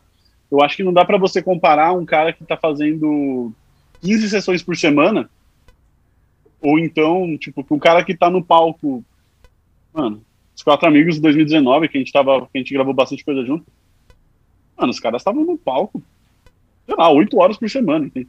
É, é, óbvio que eles vão ter um desenvolvimento muito maior do que um cara que faz um show no sábado. Uhum. É, é, eu acho que talvez lançar o vídeo semanal de stand-up prejudique mais do que do que especial, esse lance né? de ter o especial. Hum. Porque eu acho que ter um vídeo semanal de stand-up para cada comediante, porque isso é uma coisa que os caras menores também conseguem fazer e tal, e eu acho que isso polui pra caralho a cena.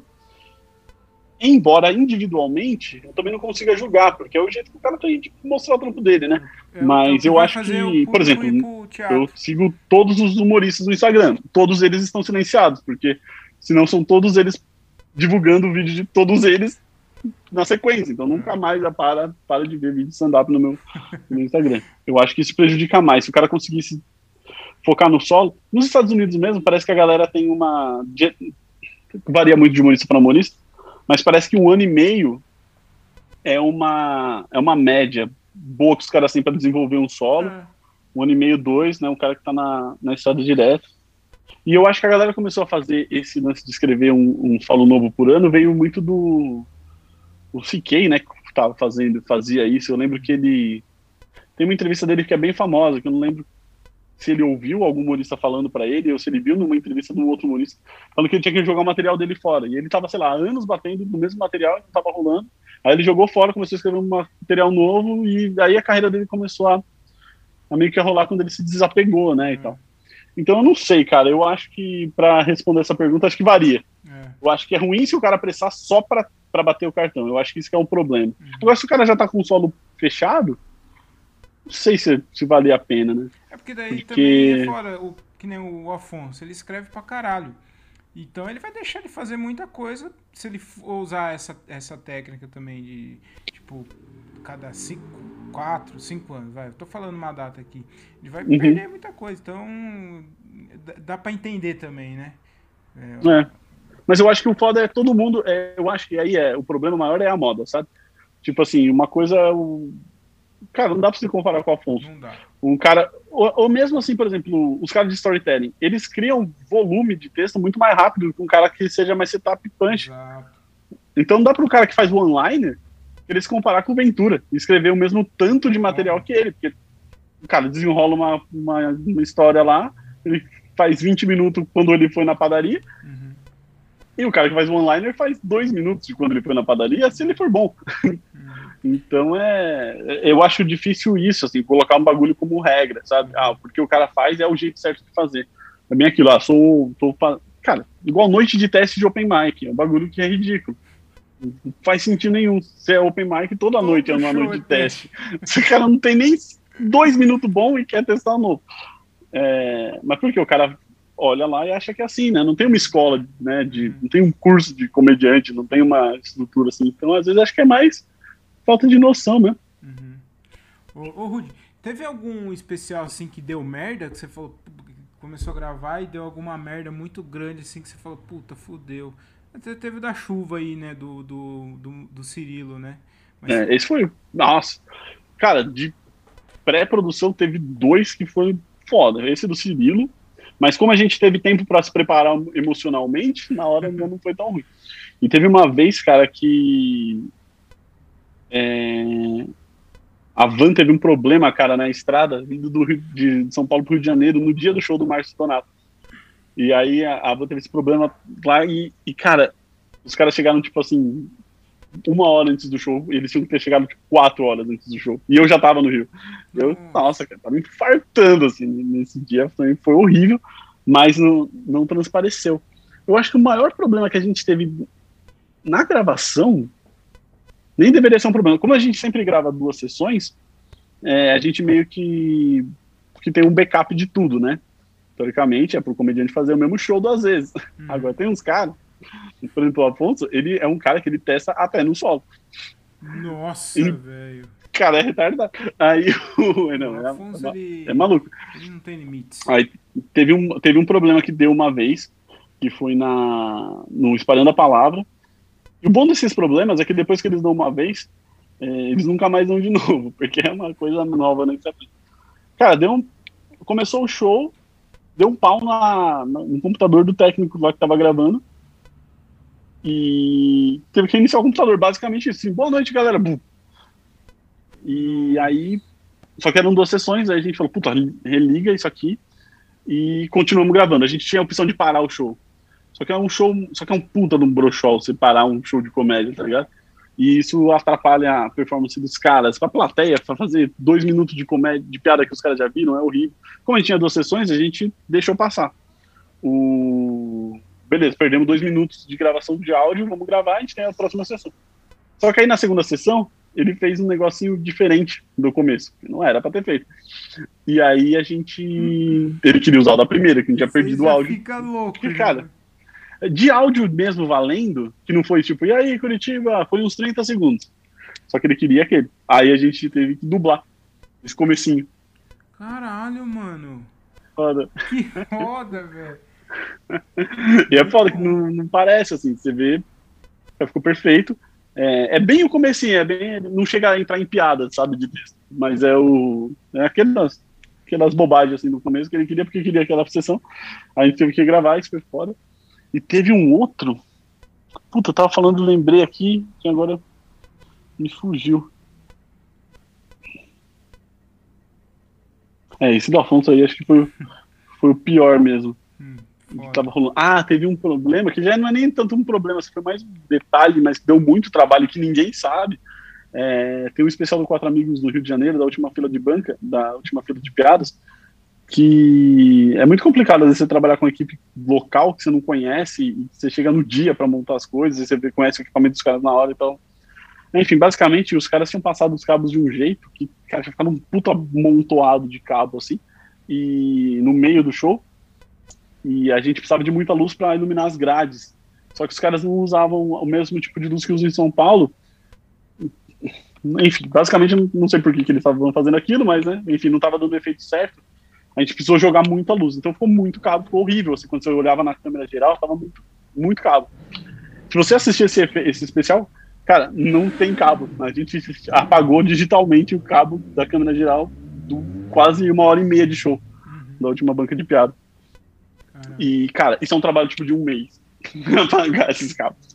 Porque assim, o cara passa na frente, então é um trabalho de rotoscopia, de efeito especial mesmo, tá ligado? Uhum. Você faz pra, pra conseguir sumir. Então isso aí foi um chabu, cara, um perrengue que. Foi bem nessa, cara, ninguém nem reparou, nem eles, ninguém tinha pedido, é, sabe, pra tirar. Os caras nem, nem notou também. Não, eles não notaram. E é que assim, eu, eu mandei a primeira sessão para eles escolherem, na época a gente não mandava cortado. Né? Foi a câmera bruta, então tava lá. Só que aí, pra, pra dar esse capricho, a gente, a gente ficou, meu Deus, aí se foi foda. Uhum. E... Mas assim também, foi um perrenguezinho de, de, de pós que deu para resolver, mas, cara, foi um trabalho absurdo que ninguém sabe, né? Porque é, é, muito disso, né? De edição é de você tentar ficar invisível, não é para perceber mesmo né? que deu trabalho. Ô, ô Rudy, agora já estamos encaminhando aqui para a reta final aqui já também. É, uhum. O que, que é o, um, um, diretor. Você dirige também, né? É, o que, que um diretor de. É, um diretor faz num especial de comédia? Isso é uma dúvida. Essa é uma dúvida minha mesmo que eu, que eu sempre quis saber, assim, porque. Normalmente o diretor ele tá ali para dirigir e tal, corta e, e muda alguma coisa e tal. Como que o cara vai fazer isso durante uma hora e meia com, com o show acontecendo, o público ali, qualquer coisa que de interferência que tiver vai atrapalhar o comediante, show. Então eu, eu, eu não entendo muito isso. Uhum. Então, digamos que é, eu acho que tem que pensar que um show de stand-up, assim como um show de música, que você também pode parar e tal, é, é quase documentário, saca? Então, você, o seu trabalho de diretor é você contar aquela história que está acontecendo naquele palco do melhor jeito possível em vídeo. É, então, eu, se eu achar que aconteceu alguma coisa muito horrível que eu preciso parar e voltar, eu vou parar e voltar. Agora, eu não estou dirigindo o comediante, né? Eu não estou, é, eu não estou dirigindo a peça, né? Digamos assim. É como se eu estivesse adaptando, a, eu estou adaptando a filmagem daquele especial. Então, eu estou dirigindo isso. Eu, a minha direção é no sentido de transformar aquele espetáculo que acontece ao vivo num vídeo. Então eu tenho que ter esse vídeo eu tenho na cabeça, entendeu? Então eu tenho que fazer como é que eu direciono todos os esforços ali da galera, quem que eu vou chamar, quem que, quais vão ser as câmeras, quais vão ser as lentes, quais vão ser os enquadramentos, é, qual vai ser a dinâmica do corte, como que vai ser a abertura, como é que vai ser a luz, como vai ser a cor desse show, porque tem a ver com o comediante. Então eu tenho que transformar a eu dirijo a adaptação, digamos assim, né? Como se fosse de uma HQ para o cinema, eu, eu adapto a experiência do cara que está vendo no teatro para o cara que vai ver na casa. Então, é mais essa visão que eu, que eu trago de direção, né? Ela é da, do vídeo, né? Uhum. Não é uma direção do, do conteúdo do que o cara está falando, né? Diferente de quando eu estou dirigindo uma série, que aí eu falo, não, fala assim, fala assado. Uhum. Né? O comediante, no máximo, que eu faço é, tipo, olha é, não passa desse ponto no palco, porque senão você vai estar fora da luz. É, olha pra, nesse sentido. Você está limitado nesse espaço aqui e tal. Se você for fazer uma piada que você, sei lá, senta no banquinho, olha para aquela câmera. Tem algum, tipo de direcionamento nesse sentido. Entendi. Agora, eu não mexo nas piadas. O que eu posso mexer nas piadas é no timing e talvez um pouco na reação da galera, mas é, não, é muito raro isso acontecer. Né? Tipo, eu teria esse poder de fazer isso na, na pós, mas não é nem a intenção. Então é mais isso, assim, o dirigir é mais dirigir essa adaptação. Como é que esse show desse cara vai funcionar melhor no vídeo? E isso tem, para fazer isso você tem que entender o comediante, você tem que saber do que, que ele está falando, quem é o público dele, para você saber, por exemplo, que cor vai comunicar melhor com o público dele, que trilha vai comunicar melhor com o público dele, que fonte que você vai usar que vai ter a ver com, com esse cara, uhum. entende? Então, então tem uma porrada de elementos que você coloca ali, que são signos que você não tem no teatro ao vivo, que você vai ter no vídeo. E tudo isso é a, minha, a parte de direção. Quem toma essas decisões sou eu, né? E o Juninho, quando, quando a gente está tá dirigindo junto. Uhum. Então é isso, assim, tudo que não é, tudo que é vídeo, que não é show ao vivo, somos nós. Não, entendi. Sabe por que eu estou te perguntando? Porque o, uhum. o, no especial do, do Ventura, no Poucas, hum. eu trocando ideia com os camaradas meu, e na última piada, quando ele vai fazer, que, tipo, ele fala e a galera termina a, a fala. Eu não lembro qual que é a fala, mas uhum. a, a, não lembro qual que é a piada. E aí ele, ele fala e, a, e a, o público termina a piada. Uhum. E aí dá uma impressão que muita gente nem não sabia. Tipo, é, claro que a gente sabe que a maioria sabiam, mas é, eu, eu tava esperando uma, uma reação muito mais forte do que costuma se ver no, nesse tipo de piada do Ventura. Por exemplo, no, no, uhum. no, anterior, ele faz uma piada, essa é muito grande. E até o, o Afonso também já fez, já tipo no, no Kik, nesse da Netflix, ele fala no Kik, a galera já reage imediatamente, muito forte. Uhum. E aí eu notei que essa do Ventura não tinha, não sei, é viagem minha, coisa que eu, que eu vi, comentei com os camaradas. Você achou a reação foi mais baixa é, do... E, e os caras concordaram. Então, aí eu achei que, tipo assim, ah, mano, eu acho que quem... Aí eu comentando com você, falei, mano, mas como que, tipo, ninguém viu isso, né, e tal, e falou pra ele, ou se às vezes ninguém viu também, mas é, aí eu achei que isso o diretor fazia isso, entendeu? É... Mas pode fazer também. É que eu, é, eu não assisti o Poucas e esse não foi a gente que fez. Então não sei, eu não sei tirar um feedback assim exatamente do que, que do que, que é esse final. É, esse lance de fazer a piada e deixar a galera responder provavelmente é uma coisa do Ventura. Uhum. O que o que a gente faz e aí sim entra o trabalho de diretor, não, não sei quem é o cara que fez, não sei como é que eles trabalharam nisso, blá blá blá. Mas o que a gente faz, às vezes, é de pedir para repetir coisas. Uhum. Então, por exemplo, se. Uma, não vou falar disso, tá? Porque eu não, nem assisti e não, não participei. Mas quando a gente quer um final, por exemplo. Um do Ventura mesmo, do Só Agradece. Tem um final que ele fica na posezinha e a câmera sai rodando e a galera fica de pé e blá blá blá. Bonito. Isso aí a gente dirige, entende? Porque aquele take não é do show. Uhum. Porque não entra uma. Em nenhum momento você vê uma câmera entrando no palco. Então a gente foi, gravou, tchau, beleza, saiu, Ventura volta, faz a pose, a gente volta com a câmera na mão, na mão não, né, no, no equipamento certo. E a gente fala, ah, galera, agora todo mundo fica maluco e chacoalha, bota a teta pra fora e blá, blá, e grita e tal. Aí foi. Um, dois, três, foi. Aí todo mundo, ah! aí a gente ah, vai com a câmera, faz a rodadinha, blá, blá, blá. Hora, Isso aí a gente faz. É... Porque isso é quase um momento extra show também, né? Isso não é uma piada, né? É um. É um... Isso é realmente do vídeo, né? Uma coisa específica. É, por exemplo, no do, do Murilo, o primeiro que a gente fez, tem um pouquinho de direção nessa, no sentido. É, coisas muito pontuais, mas que, sim, falar com a plateia, pedir pra fazer coisas por exemplo, no começa com é o Murilo Couto fazendo suas graças, se não me engano o nome. Eu acho muito da hora o começo desse episódio, que é um clipe de rap. Nossa. É um ao vivaço ele tocando. E aí a gente pô, pediu pra plateia levantar e ficar com, com, com o. com o telefone, né? Apontado e tal. E a gente gravou aquilo, cara, umas seis vezes. Uhum. E isso a gente já tinha gravado à tarde, os closes e tudo mais. Aí a hora a gente fez também. Então tem esse lance de, sim, de levantar a plateia, de pedir coisa. Isso aí é, uhum. isso aí é nosso. Uhum. Não, não sei. Quem sou eu para falar do senhor Ventura, né? Mas. É, é, foi, é, tipo, a, a, questão não é, é que eu nem sei o que aconteceu na real, porque às vezes foi só a captação de áudio, não uhum. pegou direito, é, não, ou, não sei. A questão não é nem o, o é, a qualidade em si, as piadas, isso daí é uhum. é indiscutível. É, foi só isso mesmo que eu, eu notei assim. Esse take ficou esquisito, né? É, é, o final? É, é, o final, é. Mas enfim, cara. É, geralmente não grandou. O Rudy, cara. É, às vezes era uma coisa que dava pra refazer, mas. Não sei, cara, é muito difícil falar por é. fora. Porque é muita coisa envolvida, ainda mais bagulho do Netflix. Uhum. É, eu não, não, gosto nem de, de, de, falar porque literalmente não sei o que aconteceu. Às vezes o cara reparou, às vezes o cara tá dirigindo, reparou, falou para fazer de novo. O, o, cara, produtor Y, falou: não, não, não, não vamos fazer de novo. Aí já, tipo. É, pode ser. Já bloqueou. Então o outro cara, oh, ou não. Só tô vaselinando mesmo pra não é, pegar mas, mal. Mas qualquer dia eu, eu, eu troco ideia com o Ventura e dou uns toques pra ele. Meu anjo, dá, dá, ensina ele lá pra dar umas ô, ô, Rudy, mano, muito obrigado, cara. Pra, pra finalizar, eu queria fazer. Todo, todo episódio eu, eu termino com essa pergunta, que é a pergunta clichê, né? Tem que ter em todo podcast.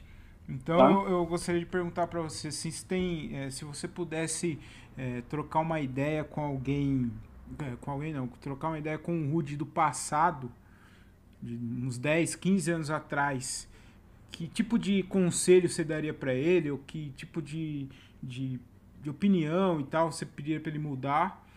E, e se você pudesse falar com o Rude do futuro, do senhor Rude, lá na, do, do uh, já dominando o setor de, de, de, de, filmes, de produção de filmes e especiais de comédia. do mundo, né? Até lá já vai atingir o ah, internacional. É o caminho lógico, né? É, então. É, que que você, Daniel... que, que, você, que tipo de conselho você pediria para o Rude do futuro e que tipo de conselho você daria para o Rude do passado? Ah, do Rude do passado eu falaria não entre em pânico. Uhum. E porque eu, cara, eu demorei para me para me achar assim, saca, o que eu ia fazer e tal. E muito tempo, muitas vezes parecia que que era tudo errado, sabe? é, então, acho que dava para ficar menos ansioso. O que eu perguntaria pro Rudy do futuro? Acho que eu perguntaria se eu, se eu tenho motivo para não entrar em pânico também. Você ainda fica então, ainda, cara. Tudo choque. A ansiedade é a pior, pior coisa.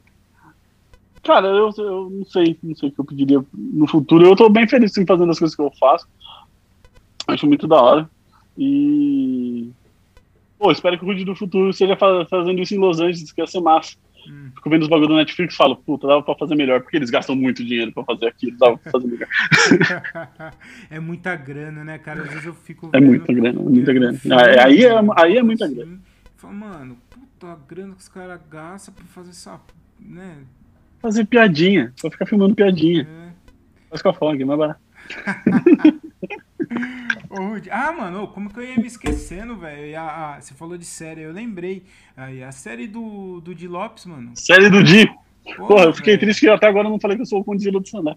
É... é... verdade, o Condzilla do Sandá. Mas eu falei na, na, na apresentação. Eu, eu... Ah, aí sim, aí sim. Boa. Cara, a série do Di tá legal pra caralho. Não tenho tempo de editar, mano. Ah, o... Porque é isso, cara, tudo independente. A gente tá. O dia é muito brother nosso, né? Sempre foi. Então a gente tá. A gente tá. Sumiu meu áudio? Sumiu, sumiu só a imagem. Beleza. Aí a gente tá fazendo coisa junto, a gente tá fazendo podcast junto e a gente gravou a série, né? O processo tudo junto, tudo independente e tal. E, cara, tá muito engraçado, muito engraçado. Aí a gente tá negociando em algumas plataformas e tal. Então ela tá para editar. Então, assim, tá quase pronto o primeiro episódio, mas a gente não sabe ainda onde que vai sair isso. Uhum. Mas tá foda. Nossa, tá engraçado pra caralho. Engraçado pra caralho. Mano, isso eu garanto. Eu gosto de também, o, é, o, quando eu comecei a fazer, eu assisti tudo do Di Lopes, assim, pra, pra ter referência, porque é um cara que eu identifico, assim, a persona. Ah, não, tem uns caras melhor pra tal, De ser cuzão e tal. Eu gosto disso, tá ligado? Eu acho legal. Essa arrogância aí, falsa arrogância. Ou é mesmo, não sei. Não é. Cara, é engraçado que o John é um dos caras mais bonzinhos, ele, ele pagou demais escuto. Cara, a série é muito engraçado porque essa, essa arrogância dele no novo nível, no nível Michael Scott, assim, de arrogância imbecil, caralho, assim, é muito bom. Muito bom, muito bom. E, e, é isso, mano. Cara, muito obrigado mesmo aí mais uma vez aí por ter topado trocar uma ideia, disponibilizar um pouquinho do seu, seu horário aí. E é isso, mano. Eu que agradeço, mano. Obrigado e manda aí quando for sair pra gente divulgar, que aí você vai ver que, nossa, o número vai. Vai alavancar, né? Explodir. Aí vai. Demorou, mano. Demorou, irmão. É, beleza, Rude. Muito obrigado, velho. Valeu, Valeu um abraço. Falou, velho. Tchau, tchau. Tchau, tchau.